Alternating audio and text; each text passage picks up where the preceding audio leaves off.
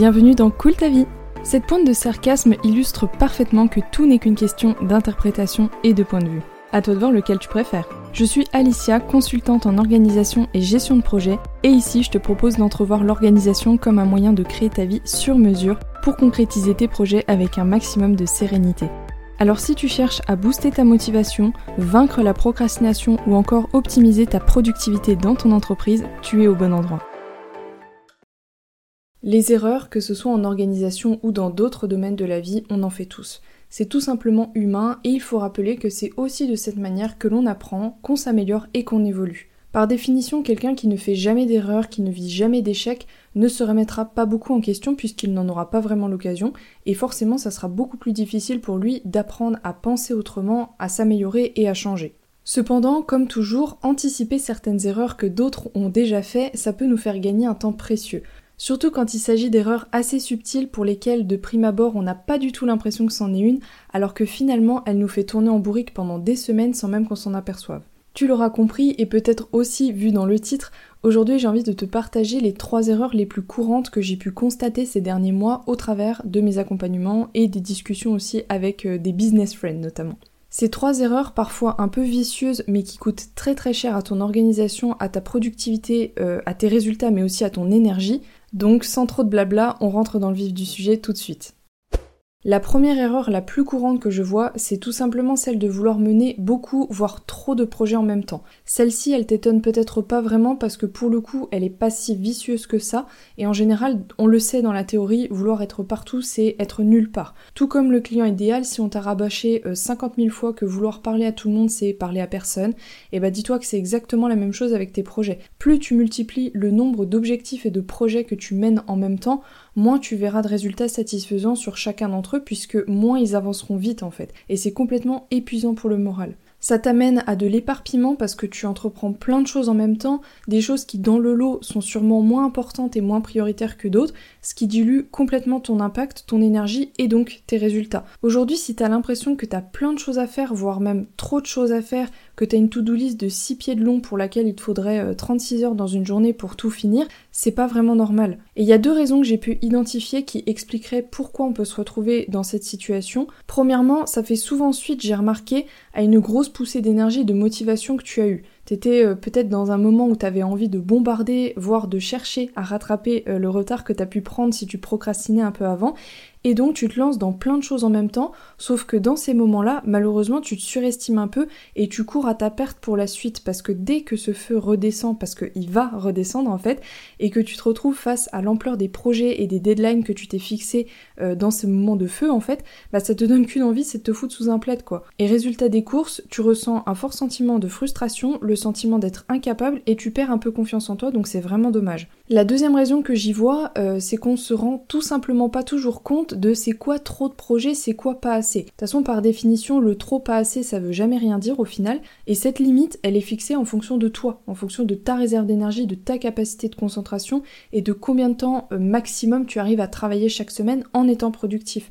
Et si tu dépasses cette limite, bah, tes projets n'avanceront pas au rythme que tu le souhaites, donc tu retomberas dans la frustration, dans ce sentiment de pas être capable d'avancer et l'envie de te foutre dans un trou. D'où l'importance de se connaître, de connaître ses limites, sa manière de fonctionner, son énergie, ses moments productifs pour les respecter un maximum et ne pas chercher à faire comme un tel ou un tel. Hashtag la petite euh, comparaison toxique, tu connais.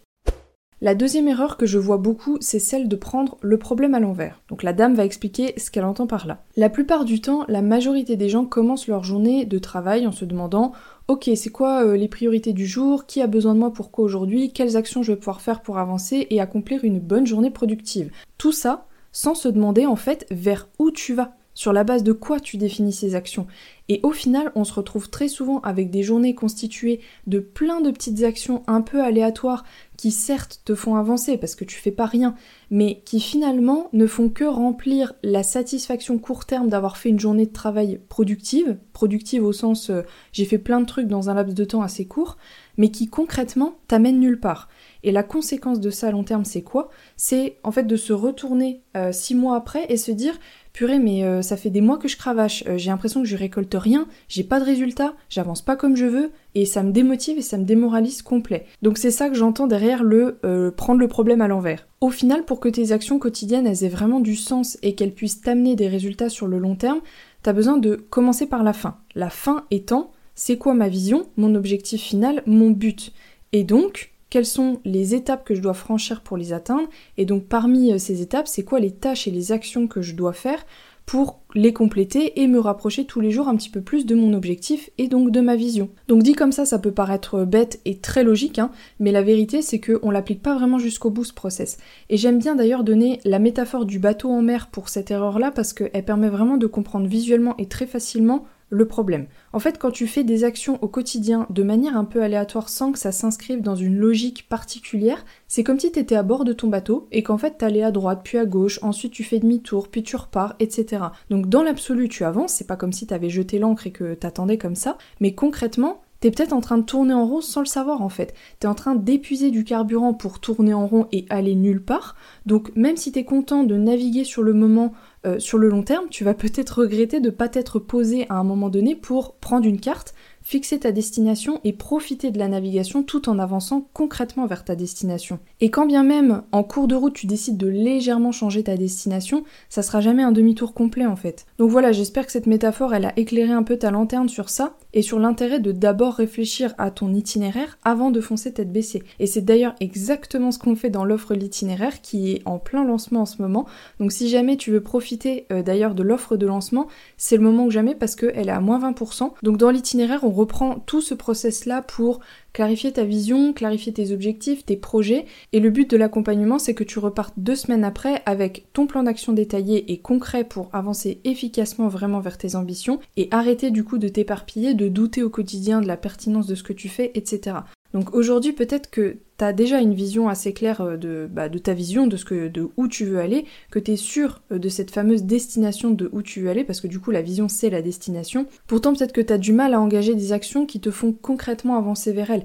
Et ça aussi dans l'itinéraire on en parle parce que personnellement la vision je trouve ça hyper important, c'est très aidant pour la motivation, ça c'est sûr.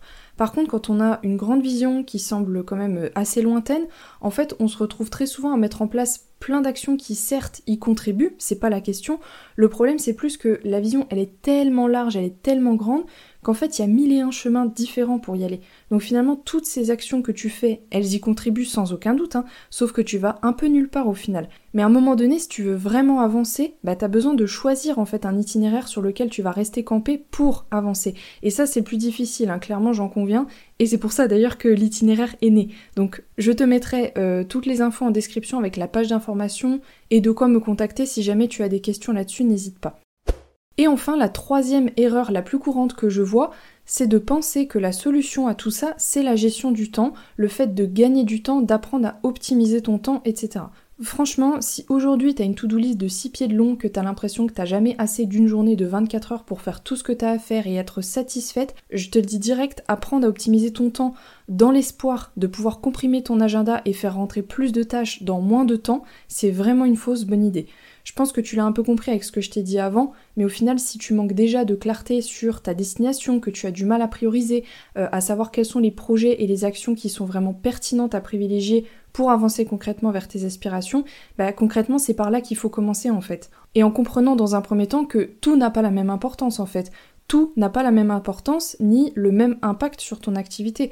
Donc à quoi bon vouloir garder des tâches qui sont inutiles, qui ne valent rien, qui n'apportent aucune plus-value sur euh, ta fameuse to-do list? La gestion du temps, finalement, c'est pas juste apprendre à comprimer son agenda pour faire euh, les choses plus rapidement. C'est d'abord savoir mettre le doigt sur ces éléments qui ne servent à rien et qui te prennent du temps, justement. Du temps, de l'énergie, voire de l'argent. Et comme j'aime bien dire, chercher à optimiser ton temps sur la base d'actions aléatoires et désorganisées, bah c'est un peu comme si tu me demandais de te faire une pizza avec euh, des cailloux, du fromage, euh, de l'herbe et de la farine. En fait, je vais peut-être réussir à te faire un truc avec ça, hein, mais concrètement ta pizza elle sera dégueulasse. Parce que dans le lot, tu m'as donné des ingrédients qui sont indispensables pour la faire, mais tu m'as aussi donné des ingrédients qui n'ont rien à faire là. Donc voilà, je crois que j'ai donné hein, là pour les métaphores aujourd'hui. Donc là, euh, c'est pareil, finalement, la première étape, c'est ce qu'on fait dans l'itinéraire, à savoir avoir déjà une vision claire de où tu veux aller, qu'est-ce que tu veux faire concrètement avec ton entreprise pour dérouler de manière logique et cohérente les objectifs associés, les projets et donc les actions à garder pour avancer pas à pas. Mais très sûrement vers tes ambitions. Et la deuxième étape, ça sera éventuellement la gestion du temps. Là, c'est ce qu'on fera dans Cap sur l'essentiel, par exemple, que je suis en train de, de réfléchir et de créer en ce moment. Donc je t'en reparlerai le moment venu, il y aura un podcast pour t'en parler, donc t'en fais pas. Et d'ailleurs, j'en ai un petit peu parlé déjà dans l'épisode de la semaine dernière, euh, dans l'épisode numéro 19, si je ne me trompe pas. Je te remettrai le lien en description, donc n'hésite pas euh, si, si jamais ça t'intéresse. Je crois bien que j'en ai fini avec mes trois erreurs, il y en aurait sûrement d'autres, euh, et si le concept d'ailleurs te plaît, n'hésite pas à m'en faire part sur Instagram, je réfléchirai du coup à réitérer ça. Et j'en profite pour te dire que si tu ne me suis pas encore sur Insta, ceci est une invitation officielle à le faire. Donc qui dit invitation ne dit pas obligation bien sûr, hein, mais simplement une recommandation puisque je suis très active là-bas, et notamment en story, mais aussi en post. Donc voilà, rejoins-nous. Et je me permets aussi euh, de te rappeler que l'itinéraire est au tarif de lancement là jusqu'au 31 août, donc si jamais ça t'intéresse de suivre les trois ateliers qui sont prévus ensemble pour reposer à plat tes objectifs, tes projets, tes priorités, dérouler un plan d'action concret pour euh, pouvoir démarrer la rentrée au taquet, bah c'est vraiment le moment. J'ai vraiment voulu cette offre assez courte pour euh, sortir de la stagnation et du brouillard assez rapidement parce que pour moi ça sert à rien de faire durer le truc pendant deux mois. On veut du passage à l'action. Donc voilà. Donc tu retrouveras toutes les infos sur la page de vente dont le lien se trouve en description de l'épisode pour savoir un peu comment ça se passe, pour qui c'est, etc. Et tu retrouveras aussi le lien vers mon calendrier pour prendre rendez-vous si tu souhaites qu'on en parle ensemble. Et comme d'habitude, depuis quelques épisodes maintenant, je te laisse avec une petite citation inspirante en lien avec le sujet du jour. Celle d'aujourd'hui est de Alan Laken, j'espère que je prononce bien. Prévoir, c'est amener le futur dans le présent pour pouvoir s'en occuper dès maintenant. Merci d'avoir écouté cet épisode jusqu'au bout, j'espère qu'il t'aura plu et qu'il t'aura été utile. Si c'est le cas, n'hésite pas à me laisser une note et à le partager à quelqu'un qui en aurait besoin. C'est comme ça que je peux rendre encore plus visible ce podcast, alors merci pour ton soutien et ta fidélité.